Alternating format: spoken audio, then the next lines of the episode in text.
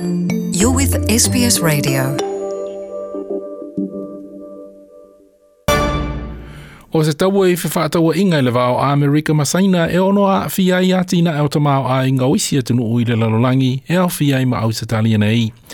E wha se fuluma le lima biliona tā la au se talia le tau a whai o tiute po tariffs ua whaatula whanu i le whainga malo o Donald Trump i Amerika e te tongi e company saina i o loa e whaatau atu i le atunu u. Ai ua whaali e saina o le atali mai foi i le whaatula whanu ina o ni tiute po tariffs i o loa Amerika e whaatau atu i saina e whaita wafe o loa mai saina o le a fia i tariffs a Amerika e au fia i televise, ta vale, computers, telefoni fia aveai, ma le ano ano o nisi o loa. Na whaalea le peresetene o Amerika Donald Trump, e le o ami o tonu le pāleni o whewhata wa inga i le vāo tunu o e lua, ona o lo o wheiva, po o o lo o mamawhanga i i saina. I respect China and I respect President Xi, but they've been killing us. $507 billion in trade deficits last year. 507.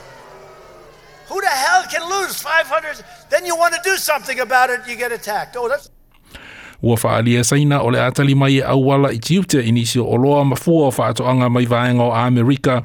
Lea na to tele ina langolongo ina Donald Trump i pālota o le lua afe se fulma leono mo le tofi pere se tene.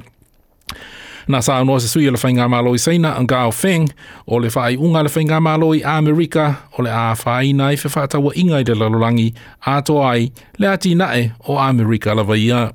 可以看出，如 If 果 the 美 US 方 implements the tariff 启动征 measures, 税 it will impose the tariffs on 实际上 enterprises from 对 China 中 and 国 other countries, 和各国企业 including US companies. 包括美资企业 Implementation 的 of 征税 additional tariffs by the US 美 will 方 in 措施 fact damage the 本质上 global industrial 打击的 chain and 是 value chain. 全球产业链 To sum it up, 价值 the 链 US is firing shots at the 简单来 whole 说 world, including 美国 itself. 是在向全世界开火，也在向自己开火。 Se sui o le whainga malo i seina ang gao feng. Ai se au te lenga o a le maketi inga na noa Robert Scott o le Economic Policy Institute i Washington. Te le se a o le maketi mati na e oisi atu nuu pe a wha umi umi se tau o inga i le vao Amerika. Uh, the cost is not going to be as large as some people think. Uh, we're talking about essentially tariffs of 10 to 25 percent on perhaps uh, 50 to 100 billion dollars worth of imports. Uh, that's a tiny uh, fraction of the overall U.S. economy, less than one tenth of one percent.